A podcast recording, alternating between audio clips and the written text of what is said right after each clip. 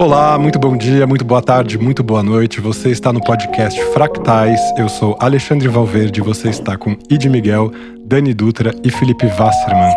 E hoje a gente vai falar sobre uma questão super importante para nossa condição de neurodivergentes, é, que é a questão da autoestima, do amor próprio, da autoindulgência, da autoaceitação, da autocobrança, da autoexigência. É, então, todas essas questões que estão ligadas a como nós nos vemos, como nós nos toleramos, como nós nos amamos. Então, eu queria começar, Dani, te perguntando como que você entendia e vivia o seu amor ou o seu desamor próprio antes do diagnóstico?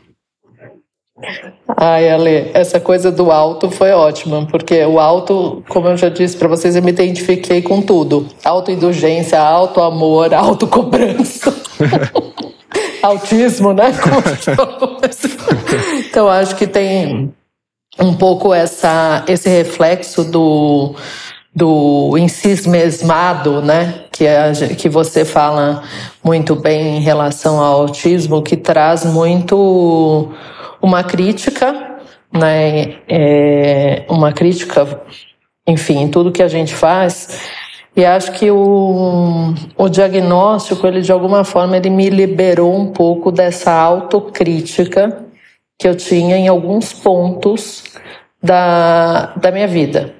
Não posso falar que ele, enfim, mexeu com todos os pontos, mas acho que tem uma questão, principalmente, que eu falo, né, de pertencimento, ou de você ter um, assim, um mínimo deslocamento, né, de se sentir deslocado em relação ao grupo que você faz parte, sempre assim um pouquinho, que eu acho que isso diminuiu.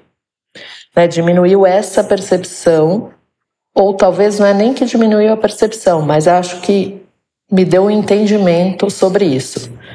Sobre, é, sim, é, eu estou um pouco descolada dessa média, desse grupo, mas ok, assim mesmo. então Mas... eu parei de me preocupar Uhum. Com, eu parei de me preocupar com esse descolamento que eu tinha em relação aos grupos dos quais eu faço parte. Mas você vivia antes, é, Dani, uma questão de uma espécie de sufoco, uma coisa muito é, opressora de você para com você mesmo em relação a essas autoexigências, autocobranças, tudo assim, era muito angustiante para você isso? Você vivia isso de uma maneira muito aflita no seu cotidiano? Eu acho que eu vivo. Eu uhum. acho que isso, o diagnóstico não tira isso, uhum, uhum. né? Não tira, não tira o sentimento. Acho que ele tira a culpa, ah, mas ele não tira cobrança. Uhum. Né? Mais né? nesse sentido. Pelo menos para mim foi assim. Agora, e para vocês?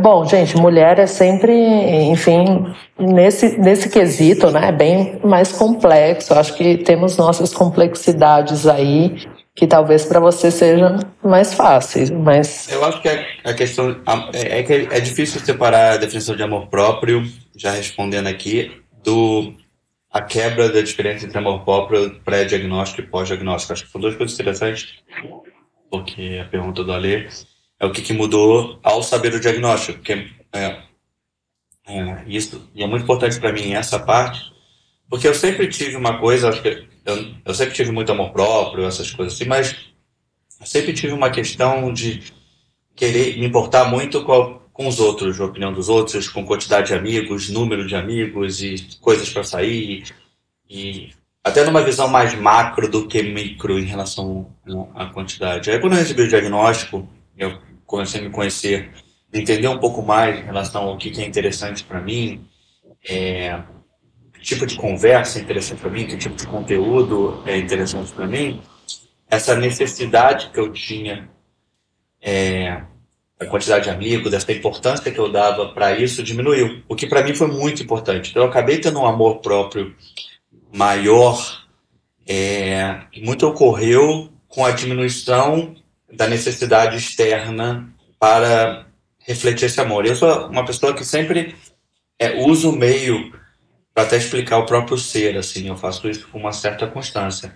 E aí quando eu passei a me entender um pouco mais, esse, esse externo passou a ter um peso diferente em relação à minha preocupação. Então, é, pessoas que estavam dentro de grupos que eu achava importantes, de repente pararam de ser tão importantes assim, é, necessidades e tudo mais. Até quando eu convidei para minha festa de aniversário, tinha pessoas que eu não queria chamar, não chamei, pessoas que não estavam em grupo nenhum e que não estaria numa lista passada, mas que eu tinha algum carinho diferente, eu passei a chamar. Então eu acho que o diagnóstico e esse autoentendimento teve efeito direto na, no meu amor próprio, especificamente falando. E você não chegava a viver isso como uma espécie de desamor, Fê? Assim, você não, passa, você não teve uma fase em que você sentia desinserido, desacolhido, rejeitado? Não, não é questão de desinserido, não. Eu tive uma fase, eu fiz um aniversário uma vez que não veio quase ninguém, e eu senti muito isso na Quantos anos você São Paulo. Não, não, não era velho. Era já em São Paulo. E eu era, tipo, depois de casado até. Então, tipo assim, e alguns amigos meus, assim, não vieram. E foi aquele negócio, tipo, de, de, de filme que você chama uma E eu sempre fui de muitos amigos. Então, eu tipo, chamei muita gente, foi tipo quatro, cinco pessoas, o que para mim foi um sinal muito grande, assim. E, e eu sei que as pessoas, a amizade é muito top of mind, assim. Tem os amigos top of mind que você chama para sair, e tem os amigos que não são top of mind, assim. E às vezes você não é o que a pessoa desgosta, mas você não é o top of mind. E aí, o que a pessoa, ou aquela pessoa que você fala assim, não, mas ele tem muitos amigos de outros grupos, então eu não preciso ir, porque eu sei que ele está sempre com muita gente. E aí muita gente pensa igual desse jeito. Então, pode ter muitas explicações Ninguém foi. sobre isso. É. E foi isso, pra mim foi um simbolismo Não, eu não vou porque vai ter alguém. Aí eu, não, é, não, vai, ter alguém. alguém, não tem problema. E eu, e eu levo isso muito a sério, porque desde que isso aconteceu comigo, eu sou uma pessoa que estou arroz de festa real, assim, eu até falo.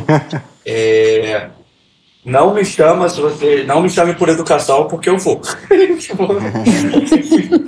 então, o, eu acho que tem esse. Acho que até da minha parte de, disso ter me afetado de um modo, eu me importar muito é, que isso não aconteça com outras pessoas especificamente.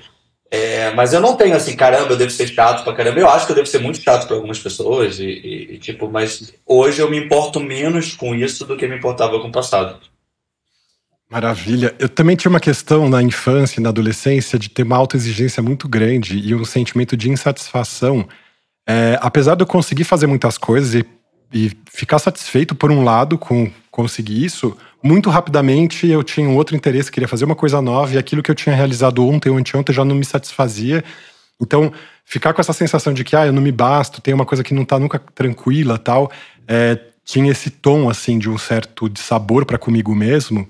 E aí, depois na adolescência, juventude, você começa a achar que esse sabor ou esse amor vai ser preenchido, né, ou oferecido pelas pessoas de fora ali, né? Então, de ficar esperando é, essa, essa reafirmação, né, ou essa afirmação amorosa de, de alguma outra pessoa. E, e, assim, isso pode ser uma pode ser uma armadilha, na verdade, também, né? Pode ser uma coisa importante, é uhum. é importante que a gente tá, esteja aberto para acolher, receber o amor do outro, oferecer também isso.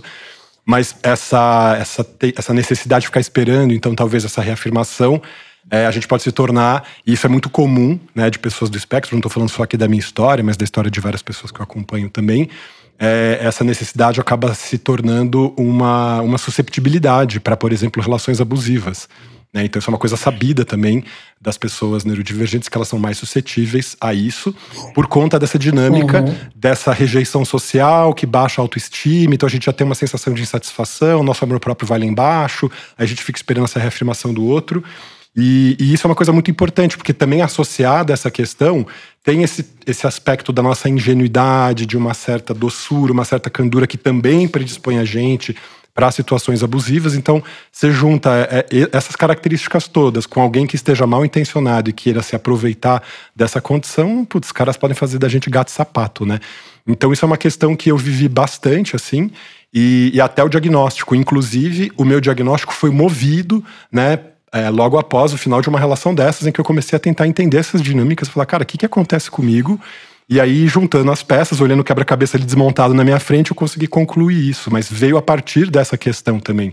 E aí, claro, o choque que me veio dessa questão, falar, nossa, o fato de eu não perceber a minha neurodivergência, tá suscetível assim, me deixou predisposto para uma relação abusiva, eu não quero nunca mais isso, né? Então, poder também afirmar essas questões, olhar para isso e começar a me proteger até nesse sentido foi super importante e o diagnóstico que veio trazer essa afirmação para mim.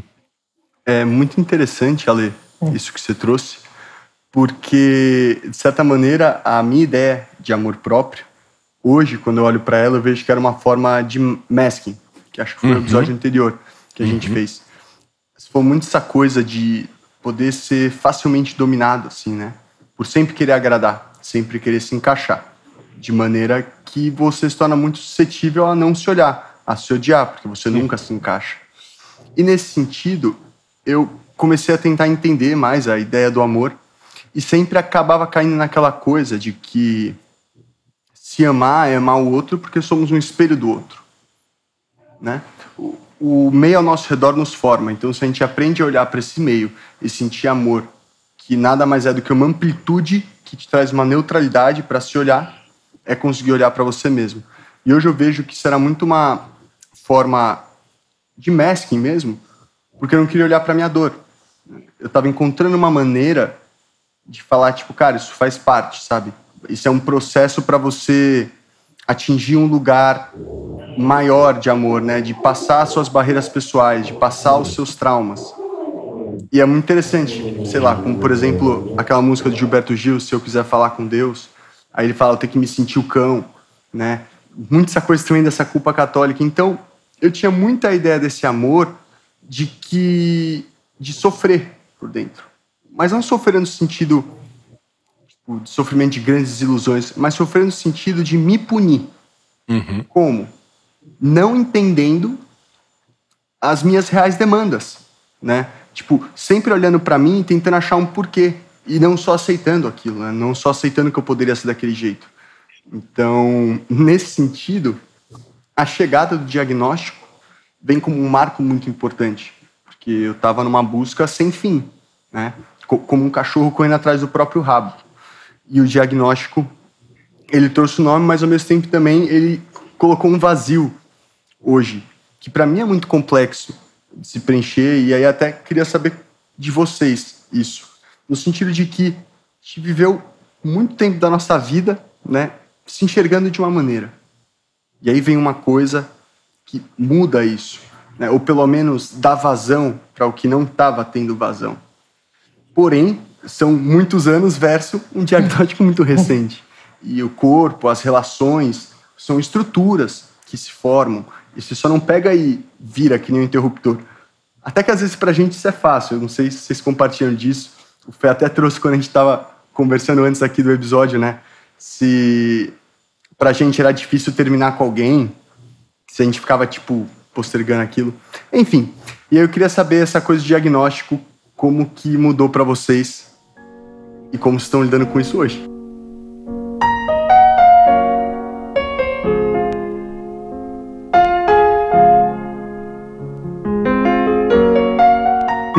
Bem legal, Ed. Nesse sentido, é, a questão do. O meu, o meu diagnóstico ele começou a acontecer no meio da pandemia exatamente porque eu comecei a criar algumas estratégias de autocuidado e de amor próprio Inclusive, eu fiz um desenho de uma maçã do amor próprio que eu colei em cima do meu espelho no banheiro para ficar olhando para ela e falar assim: essa maçã eu vou comer todo santo dia agora. E que tinha a ver com essa coisa desse ritual de fazer exercício físico, de ficar olhando para o meu corpo. De novo, né, quando a gente fala dessa questão do eu, que eu não tenho uma clareza sobre o meu eu, assim, então eu preciso ficar me olhando no espelho para falar assim: esse que está aí na frente é o Alexandre, está se exercitando, está se cuidando. Então, o resgate começou muito a partir dessa questão física também desse cuidado com o próprio corpo, com a própria imagem, essa, essa capacidade de poder olhar para partes que eu não gostava de mim e falar assim, cara, eu não tô gostando da minha barriga, então eu vou ficar olhando para ela até gostar dela, assim, e movimentando e dançando essa parte, mexendo isso, até conseguir ficar amoroso dessa parte em relação a mim, assim. E aí, esse processo de me tornar amoroso de mim mesmo foi o meu steaming, que eu comecei a ter Exatamente, clareza eu ia falar de que isso estava acontecendo. É. E aí, no fim das contas, assim, se eu posso dizer qual foi a mudança, acho que assim, o próprio diagnóstico foi essa mudança de atitude em relação a mim, que deixou claro por causa dos rituais, dessas necessidades, do steaming, de entender esses limites, falar, opa, acho que eu sou autista, e falou, putz, ficou bem claro, assim, a partir disso. Só que isso solidificou esses comportamentos em mim. Ao invés de eu começar a ficar com vergonha de eu ficar uma hora e meia dançando na frente do espelho, me olhando, eu falei, não, cara, isso aqui é necessário para mim, isso aqui é importante, isso aqui é fundamental, o que está acontecendo comigo? E aí eu comecei a aceitar muito isso, assim. Então, o diagnóstico, ele mudou em mim uma questão de que eu consigo entender as minhas fronteiras, os meus limites e respeitar esses limites e fazê-los serem respeitados pelas pessoas. De novo, respeitar não é obedecer, eu sempre gosto de falar isso. criei uma uhum. capacidade de me autodefender, de fazer uma autoadvocacia de mim mesmo, de me apresentar, falar, olha, eu sou do espectro, eu tenho essas características, eu vou ter um pouco de dificuldade de me relacionar aqui agora, sabe assim? Pontuar isso facilitou muitíssimo a minha vida. Aceitar os meus interesses especiais, poder mergulhar neles e falar: quer saber, cara, eu vou fazer mesmo meus interesses especiais, vou fazer mesmo meu streaming e entender isso como uma necessidade, não mais rechaçar, não mais recusar isso em mim, foi super importante. Então, no fim das contas, tudo isso começou a se organizar, começou a reger a minha vida desde então e rege a minha vida desde então. E eu aceito isso como uma, um resgate mesmo desse, dessa autoestima, desse amor próprio. E com é. isso, eu também aprendi a acessar esses circuitos né, de abuso, esses circuitos tóxicos. Quando eu, eu chego e vejo acontecendo, eu falo, hum, hum, hum. então eu já consigo me proteger muito mais facilmente, porque antes um dos meus desamores próprios era ficar duvidando constantemente das coisas que eu sentia e pensava, porque como minha cabeça é uma miríade de pensamentos, uma constelação de ideias, eu ficava pensando e dispensando aquilo que eu ficava sentindo sobre alguém, sobre alguma coisa, e ficava me desautorizando de sentir ou me posicionar em relação àquela pessoa daquele modo. E eu falei, cara, eu não faço mais isso, agora eu me afirmo muito mais facilmente. É, é interessante. O meu processo nesse sentido passa para o mesmo lugar que o seu, Ale, mas talvez pelo meu momento de vida, e acho que isso talvez diz respeito à idade nesse caso, né? Eu ainda estou numa fase muito de me afirmar. Me afirmar de maneira bem pragmática mesmo, tipo, financeiramente, né? E por aí vai. Então, isso me coloca num lugar hoje que me gera muita revolta. E de maneira que eu acabo me agredindo muito. O que eu quero dizer com isso? Vou dar um exemplo de agora. Eu acabei de mudar para Ilha Bela e aqui eu voltei a mergulhar, né? Que é algo que está ao meu entorno. É possível para mim, algo que eu já fazia de antes. E aí, mergulhando nisso, né? Literalmente. A ideia do mergulho. exato. Eu comecei, a, eu comecei a lembrar de tudo, que era possível fazer uma carreira e que não sei o que. Eu falei, nossa, porque eu lembro quando eu comecei a mergulhar que eu falei, putz, é um esporte que tem que ser muito rico para fazer. Se você mora em São Paulo ou você trabalha com isso, né? E aí eu lembro que eu me fascinei muito com essa ideia de tornar isso uma carreira e meio que foi apagado porque ninguém ao meu redor deu trela. E essa coisa do diagnóstico, né? Nós entendemos, por exemplo, que temos muitas, gostamos de fazer muitas coisas diferentes, muitas facetas. E, por mais que eu saiba disso e saiba que é algo presente em todos nós, eu, pelo menos, tenho muita dificuldade de aceitar e por que eu trouxe o exemplo do mergulho? Porque se eu paro para pensar, logicamente, é, eu tenho dinheiro guardado para me profissionalizar. Eu sei que em uma temporada de mergulho eu já consigo pagar aquele investimento. E eu sei que vai ser algo que vai me dar uma liberdade. De, eu não vou estar trabalhando para alguém, mas quando aquela empresa precisar de alguém qualificado, pode me chamar para ir com um grupo maior. E por mais que eu saiba de tudo isso, que isso faz sentido e por aí vai, eu não consigo me amar nessa decisão né? Eu fico olhando para mim e pensando, pô, cara, mas você tem sua marca de roupa, né? Tem coisa lá para organizar ainda. Pô, você tá querendo fazer tua carreira como artista, né? Quanto tempo você não tá postando um negócio no Instagram? Você sabe que é importante estar tá lá presente, que é uma coisa profissional. E aí, na verdade, isso é o quê, né? Isso é minha família, as pessoas que sempre colocaram em cima de mim, aquela coisa do, putz, Zid, vai mudar de novo de ideia, uhum. né? Ou aquela coisa meio que solta, nossa, quantas coisas você já fez, né? Que uhum. oportunidade uhum. de vida. Isso é aquela bomba corrosiva isso. contra a sua autoestima, é, né? tipo, é, básico, só avisando. Seja grato por ter vivido tudo isso e nós termos proporcionado. Então, para mim, a coisa do amor próprio e do diagnóstico tá num lugar com certeza diferente de vocês, que é muito efervescente. Tipo, eu tô um caldeirão por dentro. Por quê? Eu ainda tô frágil em muitos pontos. Né? Eu sinto que qualquer coisa que pode vir me fura. É... E aí a maneira que eu tô lidando agora, pelo menos, é tentando tipo me disciplinar com esporte e exercício para poder começar a olhar para mim mesmo novamente de uma maneira potente, né? De uma maneira capaz. Enfim. Bom, Ige, se eu posso falar uma coisa assim, não vai melhorar tanto assim, tá? O negócio tá pensando.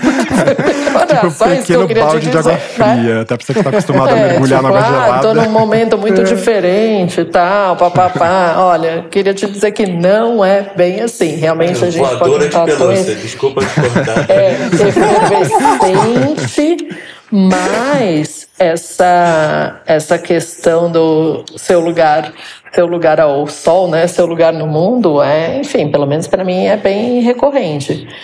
Acho assim que na compreender-me, né, neurodivergente, me permitiu, como o Ale falou, criar um pouco mais de fronteiras para uma autocrítica.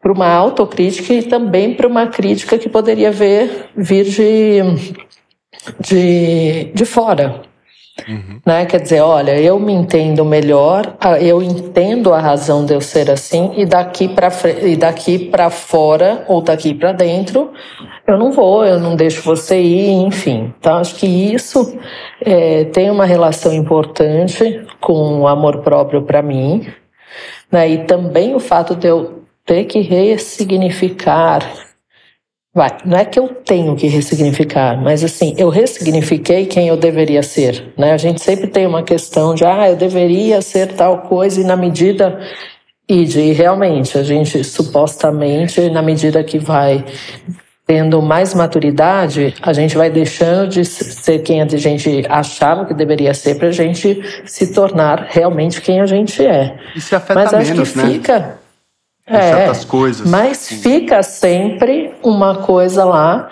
que é o, enfim, é um pouco a cenoura que você persegue, né? Que inclusive eu acho até bom.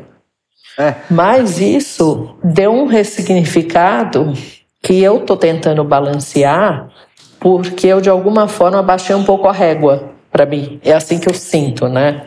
Assim, você fala assim, ah, não, então agora que eu sou assim, agora, agora que eu penso assim e tal, então eu posso ser desse jeito X. Mas de você ser mais é, gentil com você me... mesma também, Dani, está falando nesse sentido? Quando você fala dessa é, fronteira para autocrítica, mas... de você parar de ser tão virulenta com você mesma, assim também, né? Nesse sentido, Exato, eu tô entendendo. eu acho né? assim que tem, uhum. exatamente, uhum. Tem, tem, tem razões muito boas para isso, mas por outro lado, eu acho que tem uma questão de você perseguir um objetivo que eu posso ter afrouxado nesse momento. Uhum.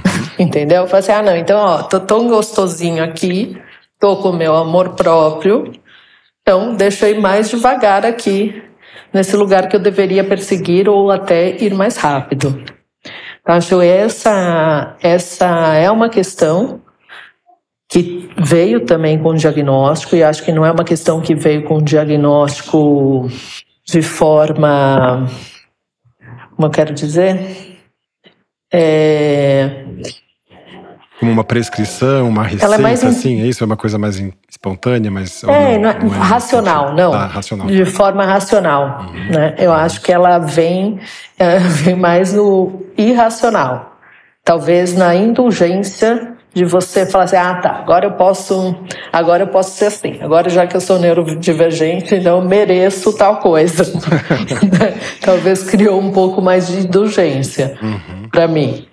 Acho que esse esse equilíbrio é um equilíbrio que eu estou perseguindo né, para para poder. Até vocês estão falando tanto de exercício físico e tal e enfim, eu não tô nessa, quando eu ó, claramente eu deveria.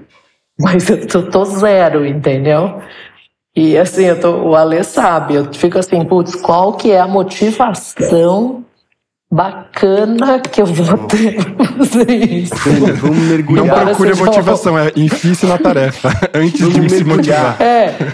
Sério, Dani, você vai tipo, amar o mergulho. É uma coisa assim, pra mergulhar. Gente autista, você entra em outro mundo. Eu já fiz um curso de mergulho, eu não fiz o batismo. Ah, não, vem fazer o batismo aqui, Dani, pelo amor Bora de Deus. Bora lá todo mundo pra Ilha Pois é, que já faz tanto tempo que eu tenho que refazer o, o curso de mergulho. É, e agora tem tudo online.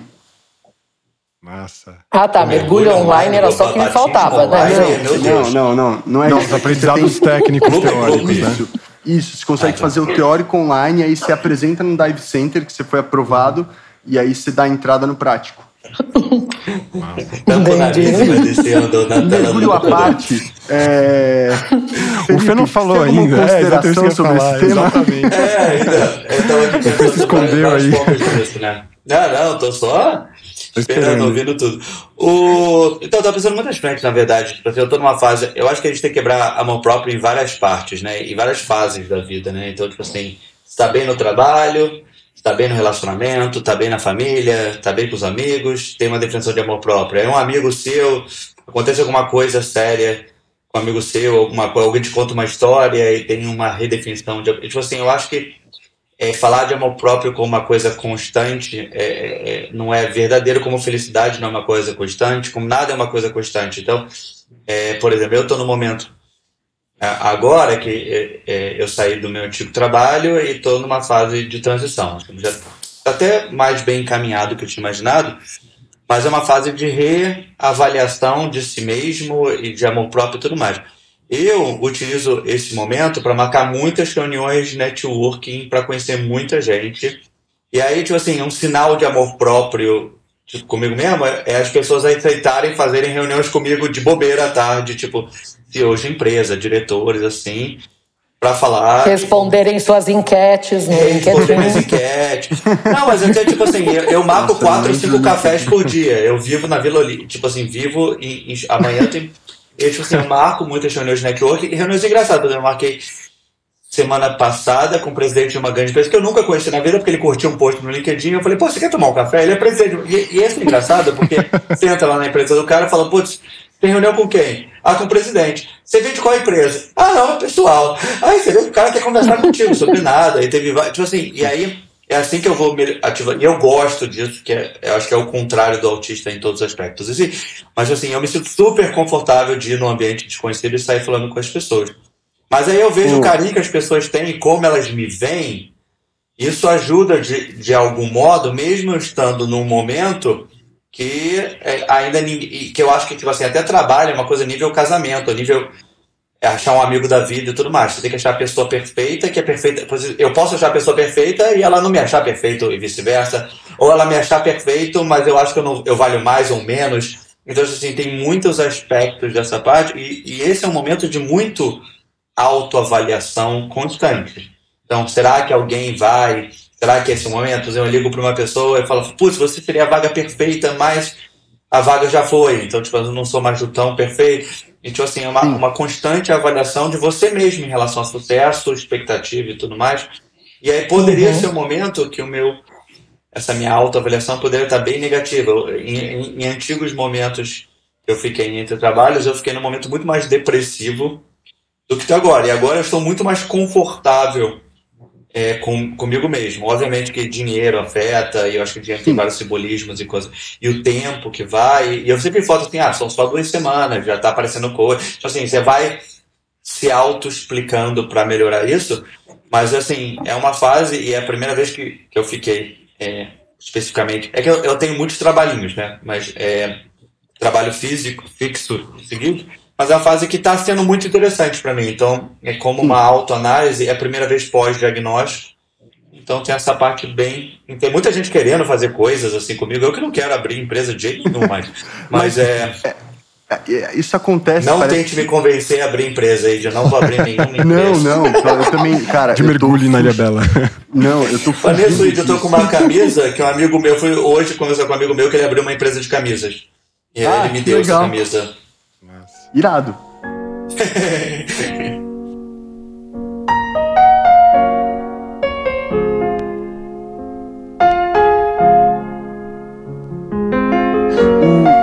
o, o que ia falar, na verdade, é que parece que a maneira que se encontrou para lidar com uma situação que te incomodou muito, que é o estar desempregado, né?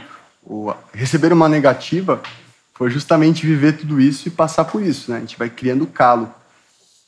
E nesse sentido, falando do amor próprio, né? É como eu diria que é que a gente vai formar calos na nossa personalidade. Isso é um fato, né?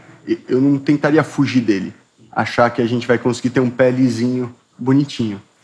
Mas acho que a grande questão do amor próprio é como você olha para esses calos. Né? Que ótimo. Se você olha e fala, nossa, Como meu calo. pé deformado tá maravilhoso. É, você faz parte de mim, né? E nesse sentido eu caio um pouco do que eu venho fazendo ou do que eu venho sentindo que é a coisa mais eficaz nesse momento muito intenso que eu tô de olhar para minha personalidade, para a vida e por aí vai. Que é, aí eu vou cair naquela coisa daquele livro A Arte de Amar, né? A coisa do outro e tal. Mas na verdade é me mostrar frágil para o outro, né? Os momentos que eu mais consigo me amar são quando eu mostro todas as minhas fragilidades. Por quê? Porque é quando eu assumo para mim mesmo que eu tô enxergando elas. Né? Eu tô verbalizando elas. Tô colocando ali, eu tô chorando. E é muito doido isso, porque todo mundo tem pensamentos que você não gostaria de ter. Que racionalmente você não concorda com aquilo. Vou dar um exemplo. Ahn, ontem eu ia no terreiro de Candomblé. E aí, por uma coisa besta, assim, antes de ir, eu tive um desentendimento com a minha namorada. Pra mim, aquilo foi tipo um mundo desabando. Porque eu tava, nossa, eu vou ir pra aquele terreiro, um monte de gente que eu não conheço, meu único porto seguro, não sei se vai estar estável, e se acontecer uma coisa, não sei o quê. E eu comecei a ficar muito mal, muito mal. Por que eu fiquei muito mal? Eu falei, não, eu não quero ser essa pessoa, né? Esse empecilho. Eu não quero causar não sei o quê. E eu surtei, cara. Não surtei, tipo, ah, mas tipo, Um emocionalmente. meltdownzinho básico É, um, ali. tur... isso, um turbilhão interno de emoções. E o que me ajudou foi eu poder olhar para a pessoa que eu tava e falar: sim, tipo, eu não quero que você vá, eu tô muito mal, sabe? Poder olhar para esse lado meu, né? Esse lado que precisa do outro, esse lado que pede, né? Porque muitas vezes a gente sempre teve medo de pedir. A gente sempre era muito diferente. Tempo inteiro tô apontando pra você falando que você é diferente. Só, pô, parece que já é um esforço estar perto de mim. É, então, o exercício do alto amor, para mim, gira muito em torno de quando eu venho conseguindo me abrir inteiramente, assim. E poder mostrar desde as coisas que eu tenho muito orgulho dentro de mim, até as coisas que eu sei que são atitudes que eu possa vir a, que eu tenho às vezes, mas que eu não gosto, que eu não concordo. E saber olhar para elas, talvez seja uma maneira de eu lixar esse calo, entrando na metáfora do pé, né? Hoje ele é um calo que ele incomoda, né? E eu, eu não vou ir num, num cirurgião de calo tirar o calo, mas eu com certeza vou lixar ele e ficar olhando e falando, bicho, vamos deixar aqui você no shape, você não vai sair, mas vamos te amenizar. Então, o alto amor passa muito sobre isso. Eu não sei, o que que você acharam da metáfora do calo? Olha, Fala você aí, sabe né? que eu, eu só vou falar o seguinte, que isso daí me lembrou o Abapuru da Tarsila do Amaral, né, com aquele pezão, que na verdade nada mais é do que uma, uma ilusão de ótica e uma perspectiva. Total. Né, que você olha, você olha o quadro e você olha um, puta- um pezão enorme de uma pessoa e na verdade aquilo é uma perspectiva. Eu acho que tem muito a ver com a sua metáfora do pé. né? A gente Do começa a mudar essa perspectiva. Mas fala, Fê, que eu te cortei, desculpa.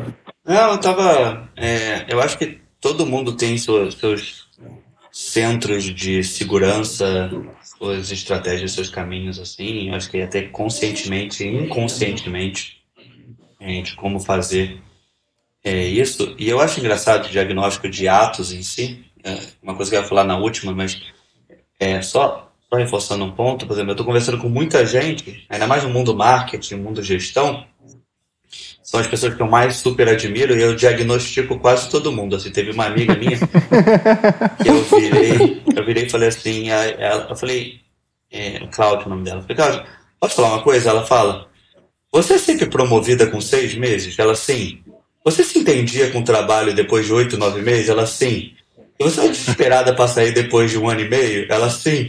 Aí ela falou, eu falei assim, cara, eu consigo te entender rapidinho, assim, das coisas, assim das questões. Você tem que procurar um trabalho que te motiva sempre, senão você cansa e é, e é sempre o mesmo ciclo. Aí ela é, quanto mais eu me desenvolvo, mais esse ciclo vai ficando desse jeito. Eu falei, é, e tipo, é assim. E aí esse ato de ficar tentando criar motivação no trabalho para desenvolver é uma coisa engraçada. E aí funciona em relação a tudo, né? Tipo, eu, até Fê, nesse posso grupo. fazer uma pergunta? Vai É, tudo. Você se sente motivado quando você vê essa autoidentificação com a Kátia, do tipo. Com a Cláudia, legal, Cláudia. tem uma pessoa aqui que nem eu. É Cláudia, perdão, achei que era Kátia. Foi quem? Kátia. É, não, eu- acho que, tipo assim, eu acho só engraçado que as pessoas, eu consigo. É, é que o negócio que eu sempre falo de escola, entre tipo aprendiz- aprendizados lineares e aprendizados não lineares, eu tô descobrindo que a maioria das pessoas em gestão, mas em gestão não de empresas muito tradicionais, são mais. Eu diagnostico nas pessoas que eu conversei, tem mais um diagnóstico. As pessoas de gestão de empresa mais tradicional, que tipo, tem um caminho mais linear, mais processual, são menos diagnosticados. Eu não estou falando de mais inteligente ou menos inteligente.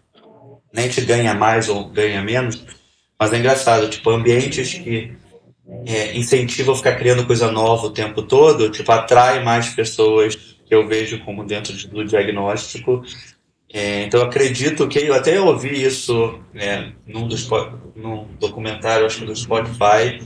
E o cara falou assim, cara, eu sempre, eu só invisto em empreendedores com algum tipo de problema mental. Eu sempre assim, é definição, é algum modo, não tem pesquisa para isso de definição de empreendedor. Mas aí se- sobre meus, meus, meus pontos fortes, assim, tipo assim, eu, sou, eu tenho família, duas filhas, então, tipo, pra mim isso é muito claro. Tipo, eu tenho que me mostrar e ser feliz e tudo mais, e quero ser feliz como símbolo para elas, e eu abraço e tudo mais. Então tem essas coisas muito fortes desse sonho de família. Tem a questão de esporte, boys e, beach tênis, competição, que é uma coisa que faz. O negócio de conversar com o outro, aprender coisas novas, ou sonho de viajar, de planejamento para uma Nossa. viagem. É uma Você, coisa que. você vai delirar aqui no beach tênis, cara. Na Ilha Bela. O pessoal joga o dia inteiro. Eu tô aí. esperando o convite, cara. Você você Eu já fez convidei, a convite. gente até marcou uma data, Não, mas fez. A gente é, tem uma a gente data tá marcando uma data, é gerúndio, é gerúndio. Não gosto de gerúndio. Não, eu, eu reservei essa data no Não, meu a gente calendário. tem essa data. Qual é a data? tá Deixa eu marcado. esquecer. Eu também, mas eu sei que tá no calendário. já esqueci, é ótimo. Nem lembra a que eu já digo.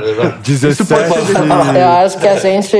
Não fala no podcast, É vai 17 de todo mundo pra, pra casa deles. É, o não. encontro. Acho que a gente É, pode mas- voltar ao assunto do podcast. A gente- Desculpa a minha viajada aqui. É, não, mas eu acho que, tipo assim, eu hoje tenho muitos pontos seguros em relação a, tipo assim, eu tenho é, o meu um primo meu que, tipo assim, é um cara que eu marco almoço quando eu quero ter conversas específicas.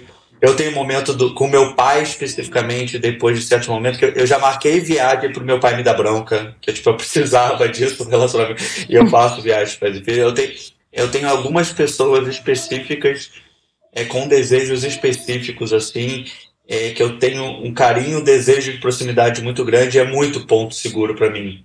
E eu acho que até uma coisa que de alto amor, assim, só para terminar, que, que eu acho extremamente importante, assim, é saber o quanto que a minha existência é importante na vida de certos indivíduos específicos, não do mundo todo, não é que, mas assim, é, o como eu, eu ser, estar, estar feliz afeta tanto a felicidade da minha mãe, da meus pais, da minha família, de pessoas próximas de mim e o carinho que eles têm por mim e eu tenho por eles acaba sendo uma, uma fortaleza muito grande de me manter feliz o máximo do tempo possível. Não todo o tempo, porque ninguém é feliz o todo o tempo, mas um amor próprio realmente mais constante. É, isso é muito legal. Acho que o fato da gente se sentir querido, né? E eu realmente também, minha família e amigos, eu também me sinto dessa forma. Eu acho que, putz, é super importante, né? Principalmente naquele momento, eu sou, putz, super, super, super crítica comigo mesma. Então, esse, esse apoio externo muitas vezes me tira daquele, daquele roda-moinho, às vezes, que eu entro. Né? Que, by the way, eu tô agora. Então, é, Dani, eu, Oi, eu também tô. tamo Vamos junto. nos dar as mãos. Vamos nos dar as mãos, mas acho que é isso. Então, assim, eu gosto muito de conversar, de trocar, porque esse é o meu maior exercício, né, de amor próprio, é não ficar é, só comigo mesmo, né? Eu troco muito, às vezes tem gente até que acha que isso é demais, né? Para algumas para algumas percepções aí externas tem muito aquela coisa, ah, mas você fala demais da sua vida ou de você do que você sente. Eu não tenho vergonha de falar o que eu sinto e como e como eu e como eu me sinto em relação às coisas, eu acho que isso facilita muito para mim. E então, enfim. enfim, eu, eu aquela pensando, cada um enfim, sabe é a isso, dor estamos... e a beleza de ser o que Pô, é. é. Não é isso? Sim. É, parece o negócio do Dia da Mulher que a gente fez aqui, também tinha essa a dor e a, a dor e a delícia, de Delícia. ser mulher, né? Delícia, é beleza também, né? Uhum. Mas, Dani, você terminou, perdão? Não, terminei. Perfeito, perfeito. Não, só para complementar, então, terminar aqui o nosso episódio de hoje, também falando dessas questões de ações e estratégias de autocuidado e que eu tenho feito ultimamente e tal. Então, acho que além dessa questão do cuidado com o corpo, com a questão da dança, dos exercícios físicos, é, eu também corto meu cabelo, que eu acho que isso foi muito bom, porque eu tinha aquela coisa do desgosto de ir pra qualquer salão e sair desesperado e falar, cara, as pessoas não conseguem cortar E cabelo de jeito dinheiro. Não, exatamente. é, eu já fiz uma conta também nos últimos, sei lá, faz uns Eu também já nove fiz anos essa que eu corto- conta. Dá pra comprar Ai, um carro, gente, eu cara, não. em 10 gente, anos de economia de cabeleireira. Nossa, Dani, mas o meu, meu cabelo de índio liso pra caramba aqui, cara, ninguém acerta. Eu só fazia um tigelinho, era infernal, assim. Aí eu aprendi, criei uma técnica pra cortar meu próprio cabelo. Eu falo, cara, meu cabelo pode ser legal, que bom, assim. Então isso é uma coisa bem simples que eu faço em relação à questão de amor próprio. Mas tava pensando numa outra coisa agora, para além da dança, da jardinagem, essa coisa toda. É, agora nas férias, né, entre 22 e 23, aqui essas férias de fim de ano, é, eu decidi retomar vários objetos meus que estavam em caixinhas, coisas da minha infância, as minhas coleções, coleção de carrinho, coleção de selo, coleção de moeda, de conchinha, de folha, de livro. Eu tenho zilhões de coleções. Tirar tudo aquilo do armário, tudo das gavetas e colocar ou em- nas minhas prateleiras, deixar visível ao alcance dos olhos, ou colocar em molduras. Então aqui atrás de mim vocês estão vendo desenhos que eu fiz quando eu era mais jovem e tal. Ou pegar coisas muito preciosas pra mim, colocar em caixinhas de acrílico e elas automaticamente se tornaram preciosas, assim. O fato de colocar nessas caixinhas dá uma dimensão para aquilo de peça de museu, assim, que você fala, uau, tal. E fiz questão É. de deixar tudo ao alcance dos olhos para eu ficar constantemente recuperando a minha história. Eu falei, cara, eu passei por aqui, eu fiz isso, eu lembro o dia que eu mexi nesse negócio e tal. Então isso também trouxe para mim um lastro, uma sensação de segurança sobre mim e da minha história e de quem eu sou, que me ajudou muitíssimo, assim. Eu tenho incentivado também as pessoas nesse sentido a resgatarem Acho suas histórias, suas, suas narrativas, seus pequenos objetos, suas pequenas preciosidades que não são pequenos, são super importantes. E, e ter essa, essa clareza, esse cuidado, esse amor também com essas coisas que também representa ali histórias e coisas que a gente viveu, nosso lastro nesse sentido, né?